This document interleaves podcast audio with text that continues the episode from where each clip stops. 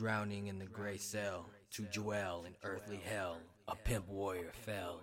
Fell, uh, fell. Uh, uh. One, two, Sir Lucius L. Left foot in the motherfucking boot. Lucius. Look, Lucius. Sir Lucius left foot. Has just entered. What's up, everyone? Dr. Woo here, tattoo artist from LA. Just wanted to sit down with the folks over here at Hypebeast Radio on On Record, hoping to inspire everyone to follow their own creative path. So listen up. Hypebeast Radio 是 Hypebeast 旗下专属 podcast 企划，在 On Record 栏目中，你可以听到来自潮流文化范围内那些受到关注的嘉宾们带来职业生涯中的关键决定和高光时刻。除此以外，还会与我们分享他们的灵感歌单以及歌曲背后的故事。做客本期 On Record 栏目的嘉宾是一名在纹身和潮流领域都颇具影响力的人物。Dr. Wu 从十一岁起首次接触纹身，到在 Hello 和 Surrender Everything 开展潮流生意，然后师从 Mark Mahoney 开始纹身生涯，到成立个人工作室 Hideaway at Suit X，并与 Clark Neighborhood、Sakai 等品牌联名合作。Dr. Wu 在创意行业的各个角落都留下了他的足迹。除了自己的艺术生涯，Dr. Wu 也与我们分享了自己的愿景，在创作中讲述超越画布、衣服和皮肤这些媒介的故事，让更多人看到他对待生活的态度、他的艺术品创作的过程以及艺术灵感的来源。在本期节目中，Dr. Wu 将与我们分享他接触到纹身最初的故事，师从 Mark 的经历，亚裔背景对他成长的影响。与陈冠希等其他潮流界 icon 的联系，以及他个人对艺术创作和音乐制作的理解。此外，他也透露了自己年轻时创作音乐的故事，并与我们分享了他近期最常听的歌曲。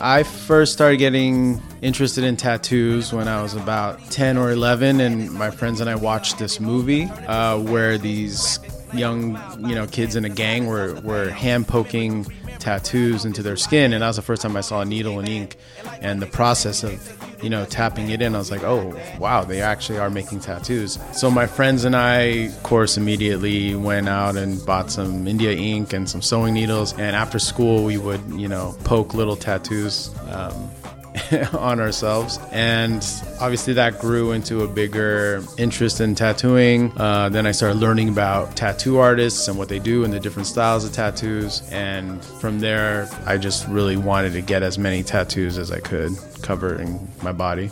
If we're talking about the first tattoo I ever got with ink and skin, I gave it to myself when I was 11 years old. And it was uh, a smiley face on my ankle. But my first tattoo in a a real tattoo shop by a tattoo artist with a machine and everything. I was 14 years old, and it's uh, a dragon, like a little dragon on my.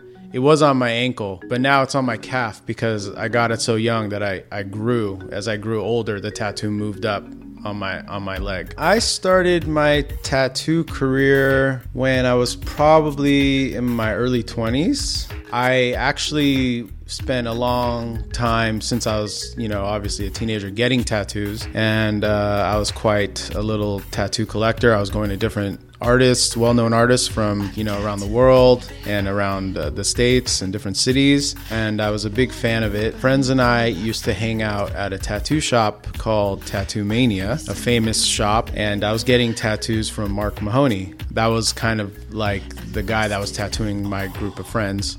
I never was really into the idea of making tattoos on people. I just was very into getting as many tattoos as I could. Uh, we were all very competitive, my friends and I, and we tried to save up money and get as many tattoos. And if one friend got one, I was like, oh man, I, better get on it and get some more myself. Uh, but I think that kind of gave us the opening of like hanging out at a tattoo shop and kind of meeting different tattoo artists and understanding the culture a little bit.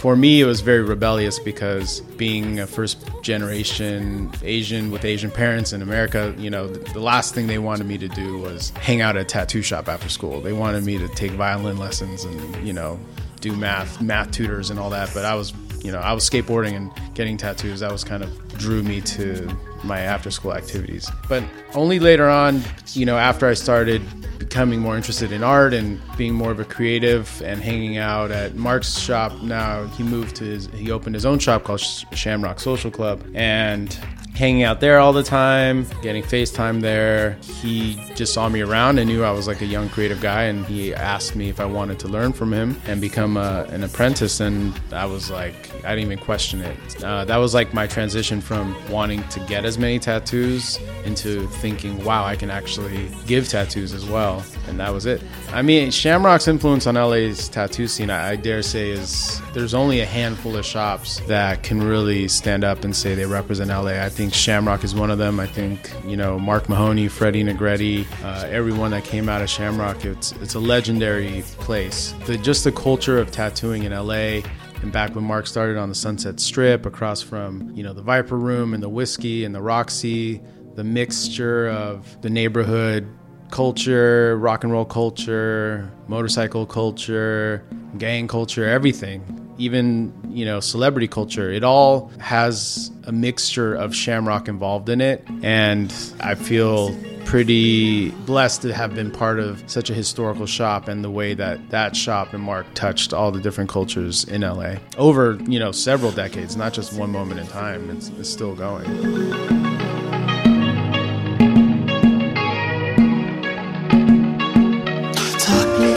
Stages before I go home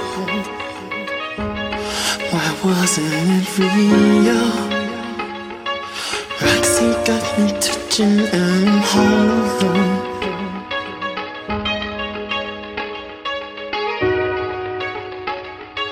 Taking it for granted that you're here with me. Just tell me the truth. Am I just the lonely favorite obsessive?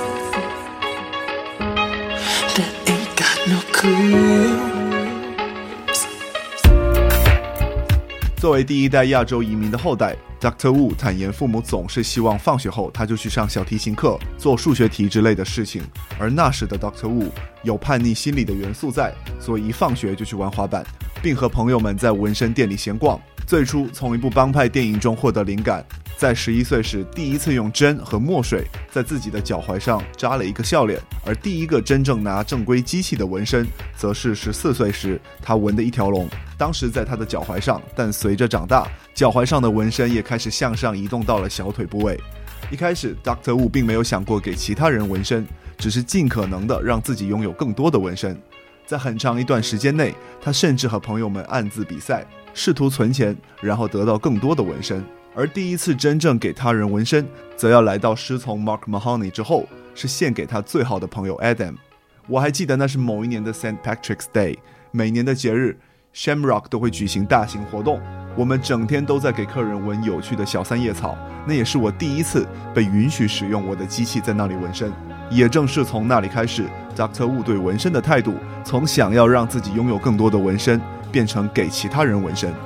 the first time I tattooed someone, it was my best friend Adam. Actually, there's one guy before that. There was another a friend that I grew up with. I forgot that I did my first tattoo. It was a shamrock, and it was uh, on St. Patrick's Day. The shop that I worked at always had this big uh, celebration on St. Patrick's Day because Mark was Irish, and we do these uh, fun little shamrocks all throughout the day. That was the first time I was allowed to, you know, use my machine and actually put a real tattoo on someone. From there, my second first one I count as like a real tattoo that I did in my own. It was horrible. Was really bad. That's that's on my friend Adam. When Mark first asked me to tattoo, obviously he was a legend, or he is a legend, and um, to me at the time, not even someone that I can, you know, talk to like that. Like he was just he was Mark Mahoney. So when he asked me to learn from him, I thought about it like I don't want to be a lawyer or a doctor, but if someone offered me a free scholarship to Harvard, I would do it, you know. So to me, this was like the tattoo scholarship. And then throughout the years, you know, working for Mark and understanding why a legend is a legend, and then you understand why his legacy is a legacy, and then you start seeing the history and the role that these people play in in the bigger picture of uh, such a storied culture of tattooing, and you see their importance and you see their influence and how far it trickles down. Made me understand where the respect was coming from and understand why I respected these guys. Um, but it also encouraged me and lit a fire under my butt to figure out where I can fit into this story as well because there's no greater respect you can do for your master than to show them and try your best and become really good at what you do because you're a direct link to them. And you have to do that pedigree and that story. It's deserved justice. So you know when i got into tattooing i was actually really into the traditional style, more the Americana folk style tattooing. And Mark obviously is known for single needle, and he was like the champion of uh, you know fine line black and gray. From there, it totally shifted what I was into, and I started mixing the two and kind of trying a different style that wasn't necessarily something I was into.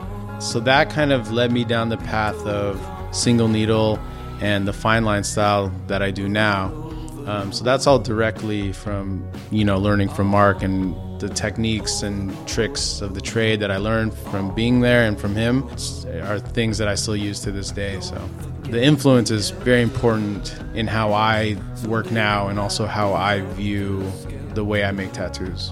You know, the Chicano fine line style, it, it came from the prison system in Southern California in like the late 60s. The application and and the style and the process is definitely you know instilled in how I tattoo because of the technique used, smaller lines, finer details. Uh, for me, I think the only difference is some of the subject matter and the different motifs that I tattoo now, but.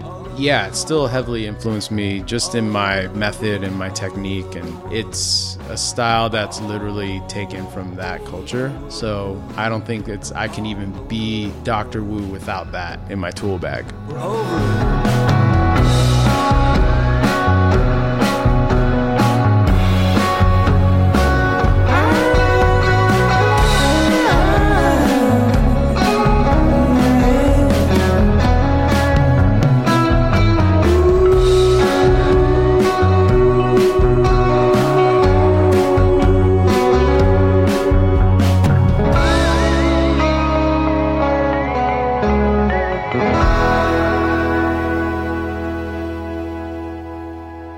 或许没有几家纹身工作室可以声称自己代表了洛杉矶的纹身文化，但位于 Sunset Strip 的 Shamrock Social Club 就是其中的一家。从小泡在洛杉矶各个纹身工作室的 Dr. Wu，在机缘巧合下和刚出去单干的 Mark Mahoney 拜了师。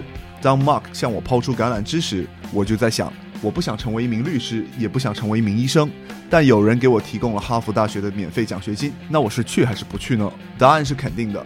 所以对我来说。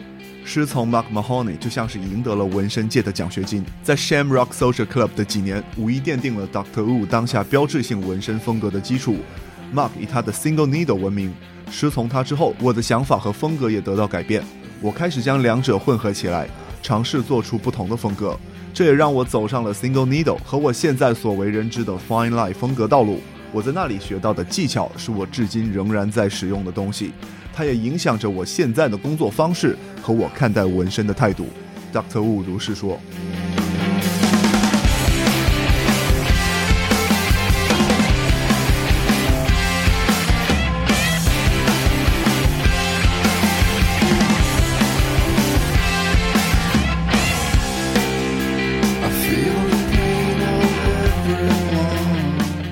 I made a lot of music when I was younger, to be honest. I played a lot of guitar, I wrote a lot of songs. A bunch of my friends now that are great musicians and working musicians, we used to all play music together. There was a time in my life I played a lot. I wrote a lot of songs, I played a lot, and I sang a lot. I should, I, I do kind of want to go back to that more because that was something pretty therapeutic and and fun for me uh, was writing music. I don't think a lot of people know that that I did that, but I did. Um, yeah, when I'm working, it's hard because I'm focused half on the tattoo and obviously working. So it needs to be something in the background that I can enjoy, but also not get sick of because I'm always here. And once you start playing music that you that you like too much, while you're working, it kind of you don't want it to always relate to that. But if there's like a new album out or something that you know we have to hear, obviously we'll put it on. You know, sometimes Apple or Spotify they'll they'll make these daily playlists based on the music that you like. So we do that a lot just so you know it's we know it's somewhat familiar. Maybe there's some new songs that that come through that we're introduced to and then yeah just play it by ear from there if we're not very if we're not really vibing it we just move to the next i think at the moment my favorite music genre is back to more classic indie rock a bit. It's so hard to say at the moment because I still mix all genres daily, but I've been very curious to hear new, younger indie bands that kind of remind me of bands I used to listen to in the 90s to just see if there's a new genre of that kind of music, but being made by the younger kids now. I don't know, I guess that was a reality for me in the 90s, and now it's nostalgia, which is kind of crazy. that means time is flying by too fast. I, I don't think this fits in that category because I don't think I've really still found them. But you know, I like uh, the Avalanches. I've been listening to Father John Misty is someone I listen to a lot still. Phoebe Bridgers, my friend DeJour, he's a great singer songwriter. Ryan Beatty, and then everyone, you know, all the everyone else that we all like, I also listen to too. So. I'm pretty open. Yeah, when it comes to musicians, I don't think I can remember how many I've tattooed. There's been so many, uh, especially living in LA. Music is such a big part of life and culture here that everyone that you know is a musician or somehow related to a musician, and it's an art as well, and tattooing and all that. So the congregation of artists and musicians and visual artists, everyone together in the same community, and then you start being in the same creative circles. I definitely, I, I don't remember how many musicians I've tattooed, but the answer is a lot. I'm usually pretty private about the clientele, even though it's not a secret of who my clients are. But there was one story without naming names. I do remember that they were coming in, I forget whether it was for an appointment or just to say hi, because the tattoo shop that Shamrock was on Sunset, so it was just like right in the mix of everything. And I remember as he was coming in to say hello, there was a train of girls chasing him to come say hi, and a girl crossing the street almost got hit by a car. And I just kept remember thinking like, what if this girl got hit by a car just to chase a, somebody across the street? And because this person wanted to come say hi to me like just the layers of the you know the echo chamber of like what what is happening right now? It, that's a pretty surreal moment you know? I think la that's what the crazy thing about la and and at that time especially working at such a crazy shop was it was out of a movie. Like every single you know minute was like out of a weird show or TV show or movie.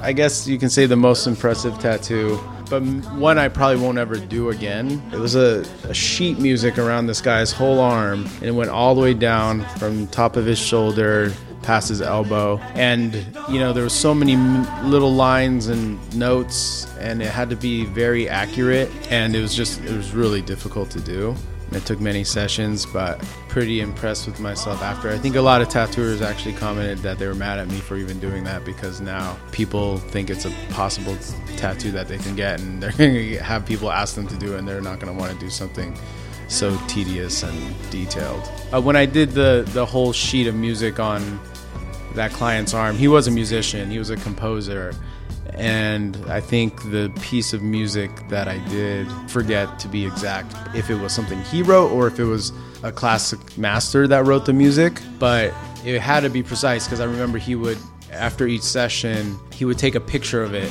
and then print it out and with a red marker go and like a test, like a teacher would, go mark everything that's missing or wrong that needs to be corrected. So yeah, that was also a big a big part of like the challenge of doing something like that.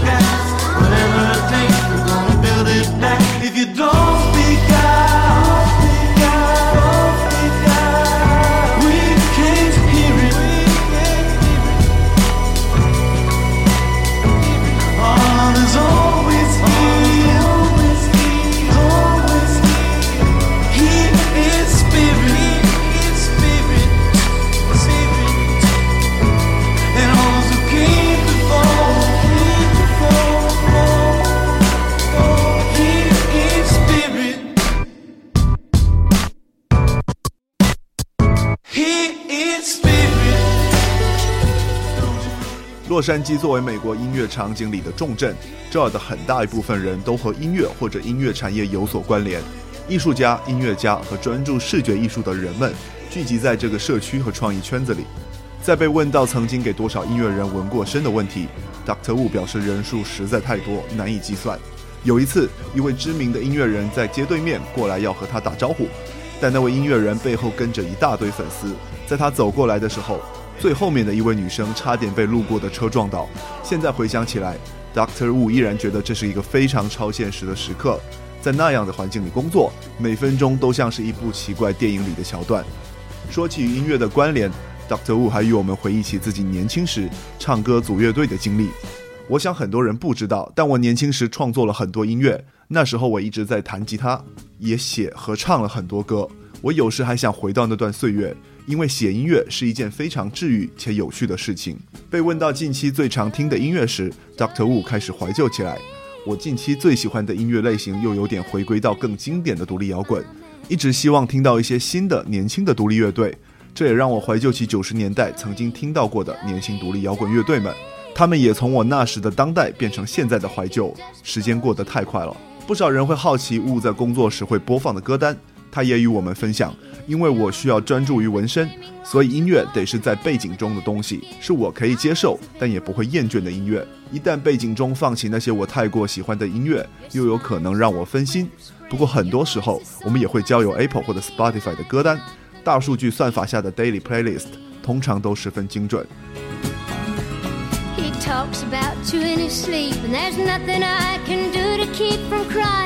When he calls your name, joey I mean, at the time, I didn't even realize I didn't really call it streetwear. But I, I worked at a store called Halo. Um, I was assistant buyer. My mentor, one of my early mentors, was a guy named Sid, and he was a drummer for a very famous hardcore band called Strife. But Sid was also a cultural guy that taught me a lot, all about you know premium denim and sneakers and you know, like how to buy a Louis Vuitton belt, like all this kind of stuff. Like he was a guy that was really putting me on to all the other stuff when before I was just kind of wearing Dickies and, you know, all this other stuff. It really started because before we turned the store Halo into a high end denim boutique, it was a skate shop. So I was a manager of the skate shop. So he kind of gave me my first job when I was 15 years old.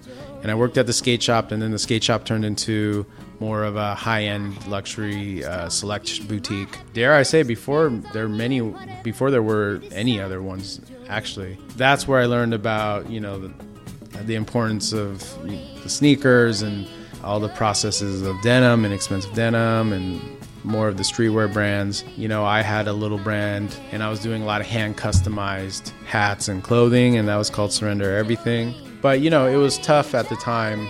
There was no individual market you can make for yourself like there is now. Because now you can put on an Etsy shop, you can put on Instagram. I screen printed these five shirts, they're limited. At the time, you that time there, you were just out of a garage and you really had to find a showroom to show you at the major conventions you know you go to magic and like all these other coterie and all these shows and then you you know to get into the boutiques and then all the the, the big shops um, but we didn't have any straight to consumer kind of connection there yet. At that time, I was like, I love doing this, but I also love this new opportunity to learn how to tattoo. And um, that's where they kind of coincided, and I dropped one thing to do the other. I think for me, in my mind, I can do what I do anytime I want. I couldn't do tattooing anytime I wanted. This was an opportunity to learn from one of the masters of the world in tattooing. And also for me, it was a good discipline because I did grow up in a way where I did whatever I wanted. When I drew my designs and when I did all this stuff, no one was telling me or editing me or,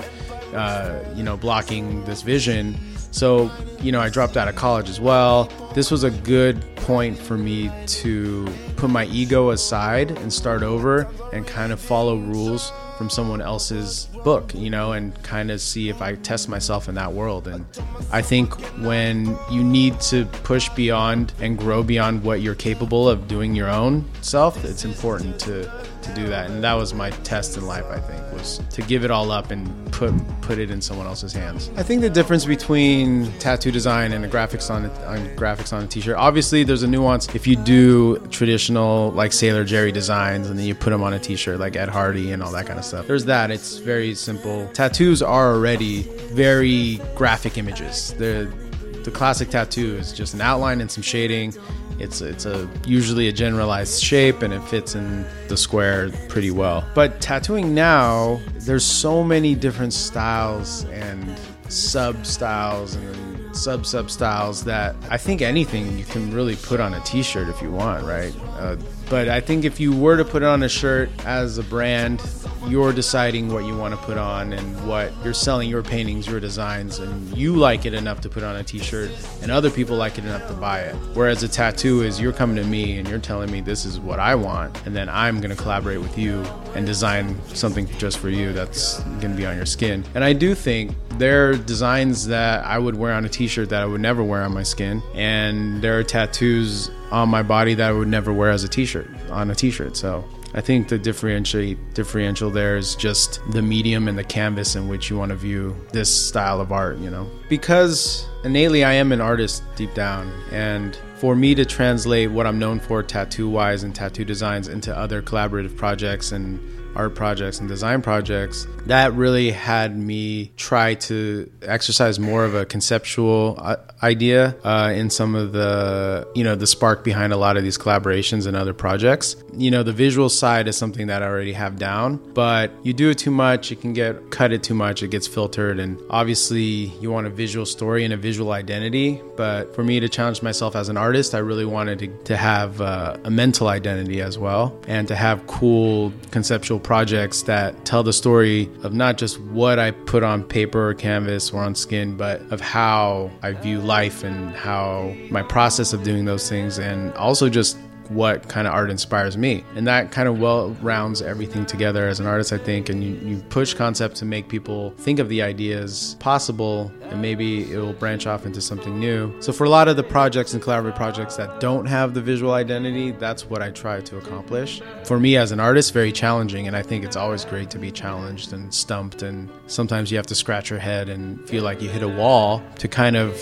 remind you that this isn't also easy. And at times we do have to kind kind of dig a little deeper um, and just work, put in the work. Sometimes it fails, sometimes it succeeds, but to just work as an artist, I think is very important. So, the studio that I work at here is called Hideaway at Suite X. It's my only and first place of my own since I left Shamrock. Learning and working at Shamrock from the, for the past decade was amazing, but at the same time, there were so many other people and artists there and other opinions, perspectives, which was great. But, you know, I feel like I wanted to kind of move on to a place where it was a little slower and I can just focus on what I did.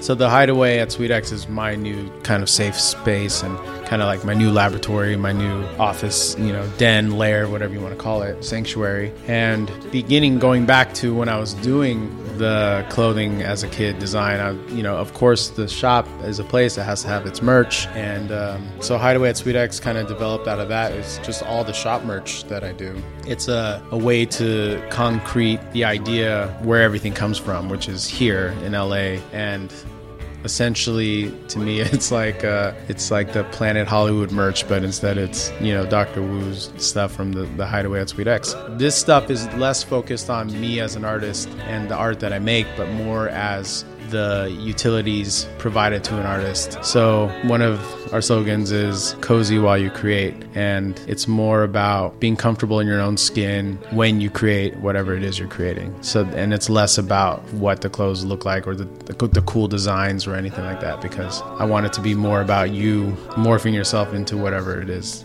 that you want. So I think moving forward, our next collections are going to be more focused on that and more of clothing for an artist versus cool designs on sweatshirts.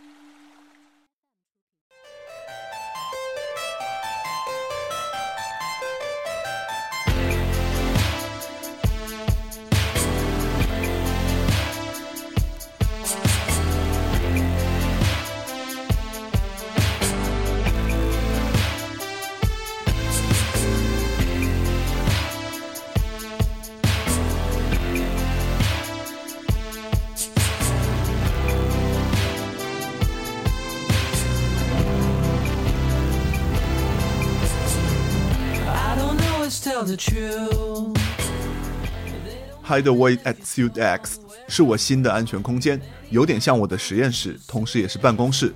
我的窝甚至是避风港。在 Shamrock 的日子很棒，但我开始想搬到一个可以让我慢一点的地方，可以专注于我现在所想做的。在开启纹身事业之前，从十五岁起，Wu 就在一家名为 Hello 的滑板店工作。后来，Hello 逐渐转变成一家奢侈丹宁和精品买手店。此后，Dr. Wu 还曾经创办过自己的服饰品牌 Surrender Everything。当时做品牌很艰难，没有像现在这么多平台。在那个时候。就是利用自己车库里的空间，找到愿意接受你的 showroom，去各类展销会等等。彼时还没有任何直接与消费者建立联系的渠道。Dr. Wu 回忆说，Wu 从潮流服饰领域向纹身事业的转变也来得很自然。从小到大，我总是做自己想做的事情，没有人能阻止我的愿景。那时我也退学了，所以这个机遇对于我来说，是时候把自我放在一边，从头开始，并遵循一些新的规则。看看我是否能在那个世界中找到自己。通过 Hideaway at Suit X，Dr. Wu 又通过 Merch 回到街头服饰领域，只不过这些 Merch 更聚焦在为艺术家们提供实用的工具和衣物。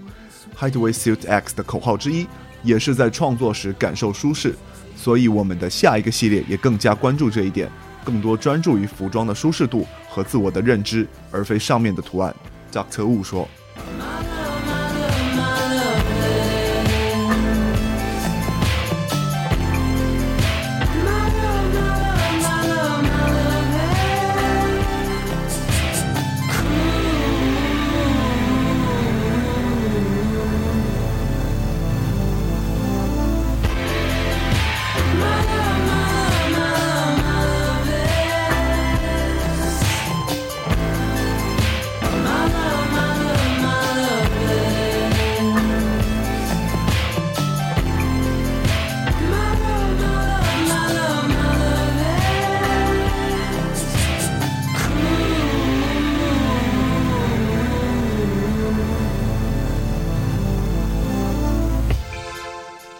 How I know Edison, I met Edison through a mutual friend, actually Matthew Williams, and I think me and Ed kind of like knew of each other. Uh, he was coming to LA a lot at the time, and then we were talking about doing tattoos, and instantly, you know, we clicked. And I, I feel like Ed was important to me because at that time I really didn't have any Asian friends.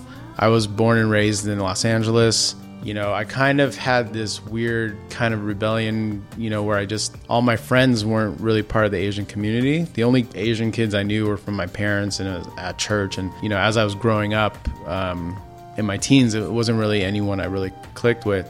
So fast forward, you know, all these years, I meet Ed and I'm like, wow, you know, there's actually someone that is into the same kind of stuff and, you know, culturally is super important. I kind of knew of him, but I didn't really know his whole story. So it was kind of refreshing just to like meet someone and uh, kind of click. And, and uh, he's been super cool and super su- supportive. And Ed actually brought me to Asia for the first time, Hong Kong, to do tattoos. And then I was introduced to so many other new people and other connections. So that's how, you know, know, we became friends, and that was you know some years now. So we still work together a lot, but mostly you know we're, we're family and uh, super supportive of for, of each other. And I, you know, for him, I think the palm tree just represents LA in a sense. It's his home now, and uh, it's a place where we feel very inspired. And for me, you know, obviously, it's a place I'll never leave. This is home to me. LA is the city of dreams, so it's a great cultural point for a lot of different ideas and you know stories to intersect. So I started working with Sacai. I was introduced to Daisuke and Chitose through Edison, actually, and he's you know worked with them for a long time and had a great relationship. I was going to their shows a lot through uh, some other friends in PR, Fed and Poon, and I just you know became a, you know a big fan of obviously what Chitose and Daisuke did, but also you know I, we just had a sense of community, and um, I love the work ethic and the story, and uh, another very inspiring designer for me. After knowing these people, seeing them around in Paris, you know, you kind of get talking. And I remember I was asked, Daisuke came up to me in the showroom and asked if I was interested in just doing a little something with them. And I was like, whoa, like, yes, that, would be amazing. You know, to this day, everyone I've worked with, they've been like the easiest and um, I've never seen something come back and have to give it any edits or notes because I'm like, wow, this is you made what I've made even better. Yeah, I consider them, you know, like family, and we they still gave me great opportunities to work with them and down the line I thought it was like a one-time thing but you know we worked on several things together and each time it's even better and it has a different language than the one before which is cool. So yeah they're a great uh, collaborative partner and um, I look forward to what we have in the future 国内的不少潮流爱好者知晓 Dr. Wu，是因为他曾给陈冠希纹下过棕榈树的纹身。Dr. Wu 也在采访中回忆起他与 Edison 相识的故事。我和陈冠希是通过我们共同的好友 Matthew Williams 认识的。当时我没有任何真正意义上的亚洲朋友。我在洛杉矶出生和长大，从小我就有一种奇怪的反叛。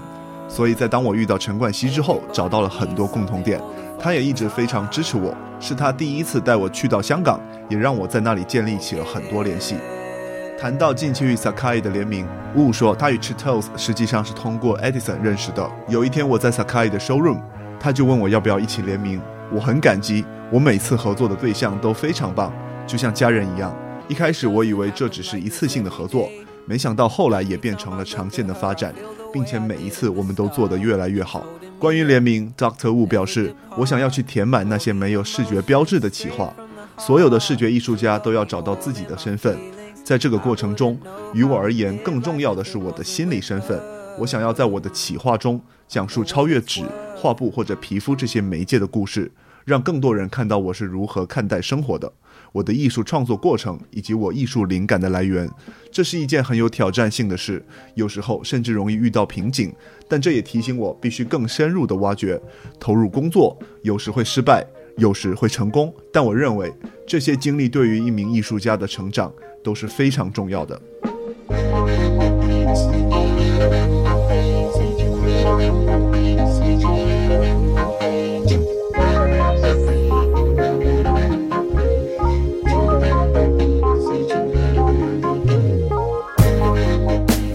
Um, yeah, I think nature plays a big role in a lot of the inspired um, images and kind of the spirit of what they represent. I do a lot of animals in my tattoos. A lot of the customers and the clients that want these tattoos, you know, everyone has their favorite animal. Everyone has an animal that represents something important in their life or an emotion that they have or kind of uh, a trait that they symbolize themselves with within animals. So it plays a big part. I think, um, you know, alongside that, we live with creatures. You know, we try to live in harmony, but we're pretty. I don't think we're so nice to them all the time. But, you know, these are creatures that we're in tune with, and I think I love doing animal tattoos. I love what they represent, and um, I think secretly we all have our inner animal. So it's it's always fun to try to do a new animal. I'm pretty sure I've done every single animal. Now you have me thinking like what animal I haven't done.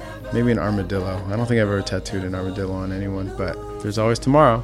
If I could tattoo anyone that I've never tattooed before and one person on the planet, alive or dead, it would be Albert Einstein because I want to ask him about time travel and I want to ask him about all those things because every other formulaic equation and concept that he's kind of thought about is proven to be true. Um, so I'm very curious about this time travel thing because if he was onto something, I would love for him to explain it to me. And I think if he was to get a tattoo, it'd probably be something pretty like geometric, and you know, it would be cool if you if you wanted E equals MC squared on on Albert Einstein and you tattooed it on him. That'd be pretty. That'd be pretty sick. Yeah, I think if my kids ask me for a tattoo, of course, I, I, better be their first tattoo that they get. But they're also at this point, you know, it's just dad's job and they grew up around it. I don't know if it's as romantic and alluring and rebellious to get a tattoo when your dad is me. So they might just be like, the rebellious thing is to not get a tattoo. And that will be their way of defying me and being, having their teen angst acted out. But of course, yeah. I mean, if it's you know if it's something positive and not you know a swastika on their forehead, yeah, for sure. I'll, I'll tattoo anything on them. I probably have. I you know there's definitely tattoos that I should probably cover or. But I don't know if I regret them. I think they're just part of the story, you know? Uh, obviously, I look back and like, I wish I didn't get that tattoo. But nothing enough to make me want to cover it, or I don't know. I just don't take it as seriously. Maybe I'll just keep it covered.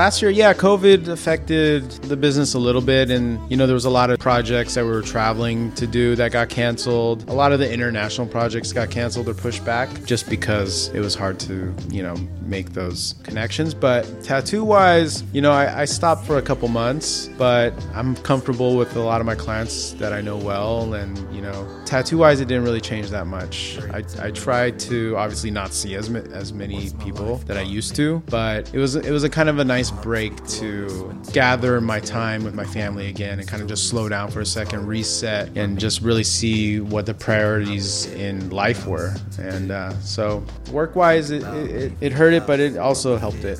Um, the way I book my schedule now is a little spontaneous. We just have so many other projects we work on as well, and the time and the priority needs to be uh, balanced. So instead of overloading myself and having so many tattoos to do and then having to rush them, I'd rather just do fewer tattoos. So when I do make the tattoos, I'm not rushed and I have the time and the energy for it because that is still something that's, you know, I can't just do something and so quickly. Like I really want to enjoy what I'm doing in the process. So in that sense, sense, it's hard to kind of book because there are so many few slots now during the week and so few hours in the, in the day. Um, but I'm just trying to you know, finish projects that I've started, and then also you have a connection with me or my assistant or a friend of a friend's usually good, better with referral. Um, but it's not, you know, it's not like two years out or anything. We kind of book at the beginning of each week.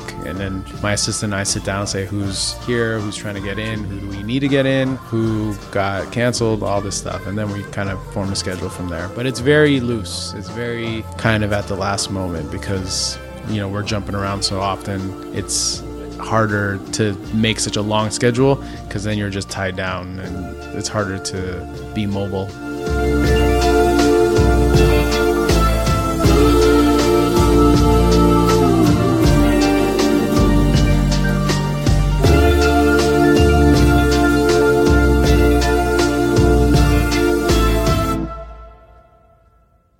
High Beast Radio 是由 High Beast 带来的 Podcast 企划，在这里你可以听到关于音乐、关于时尚、设计以及潮流文化等话题。